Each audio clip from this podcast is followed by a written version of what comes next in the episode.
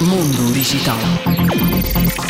A empresa chinesa Yang, fabricante de táxis voadores, promete entregar ainda este ano os primeiros modelos eVTOLs ou veículos elétricos de pouso e descolagem vertical.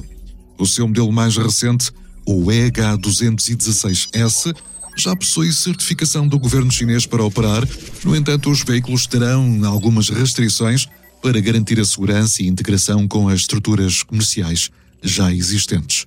Entre os clientes já anunciados está a Polícia de Espanha, que suscitou interesse em adquirir este tipo de veículo para a sua frota.